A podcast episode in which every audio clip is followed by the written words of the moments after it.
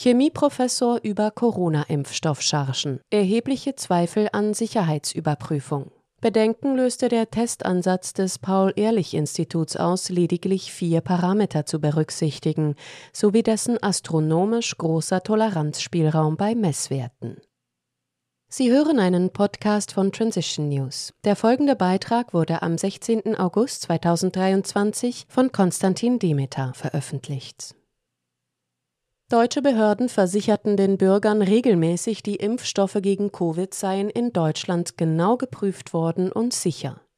Das behauptete beispielsweise die Bundeszentrale für gesundheitliche Aufklärung im Juli letzten Jahres in einer Informationsbroschüre für Kinder und Jugendliche ab zwölf Jahren.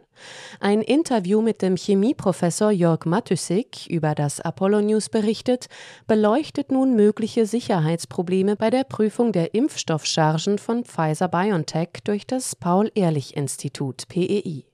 Matysiks Gespräch mit dem Blogger Bastian Barucker bringt Zweifel an der Gründlichkeit der vom PEI durchgeführten Sicherheitsprüfung zum Vorschein und wirft weitere Fragen zur Sicherheit des Präparats auf.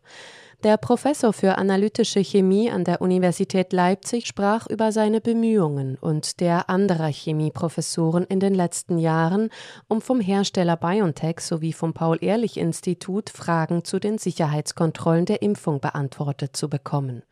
Ihre Anfragen blieben sowohl von BioNTech als auch vom PEI weitgehend unbeantwortet, was zu rechtlichen Schritten und einer Gerichtsverhandlung führte, bei der ihnen ein Mitarbeiter des PEI einige ihrer Fragen beantwortete. Bedenken löste bei den Wissenschaftlern der Testansatz des PII für neue Impfstoffchargen aus. Dieser konzentriere sich lediglich auf vier Parameter Farbe, pH-Wert, mRNA-Länge und Konzentration. Matysik betonte, dass bei den begrenzten Tests des PI entscheidende Faktoren wie eine mögliche bakterielle mRNA-Kontamination und die Frage, ob sich die mRNA vollständig in Lipidpartikeln befindet, außer Acht gelassen werden. Diese Auslassungen behindern laut Matysik eine genaue Risikobewertung und das Verständnis der mRNA-Dosierung. Der Chemieprofessor kritisierte zudem den astronomisch großen Toleranzspielraum bei Messwerten. So dürfe der pH-Wert der Proben beispielsweise um den Faktor 10 schwanken. In seinem eigenen Labor sei lediglich Faktor 0,1 erlaubt. Man wisse nämlich, dass die untersuchten Proteine bei einer größeren Toleranz ihre Eigenschaften wesentlich verändern würden.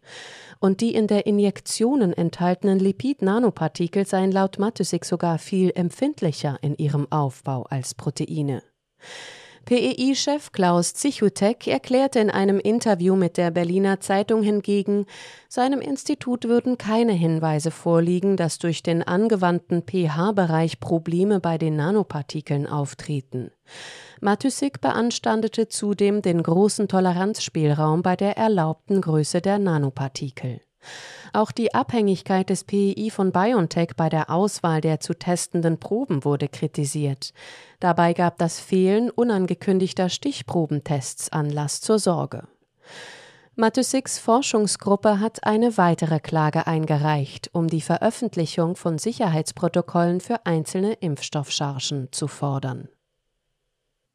Sie hörten einen Podcast von Transition News. Mein Name ist Isabel Barth. Ich wünsche Ihnen einen schönen Tag und sage bis zum nächsten Mal. Dieser Podcast konnte nur entstehen, weil zahlreiche Leserinnen und Leser Transition News regelmäßig durch Spenden unterstützen. Wenn auch Sie uns unterstützen wollen, klicken Sie den entsprechenden Button auf unserer Webseite an.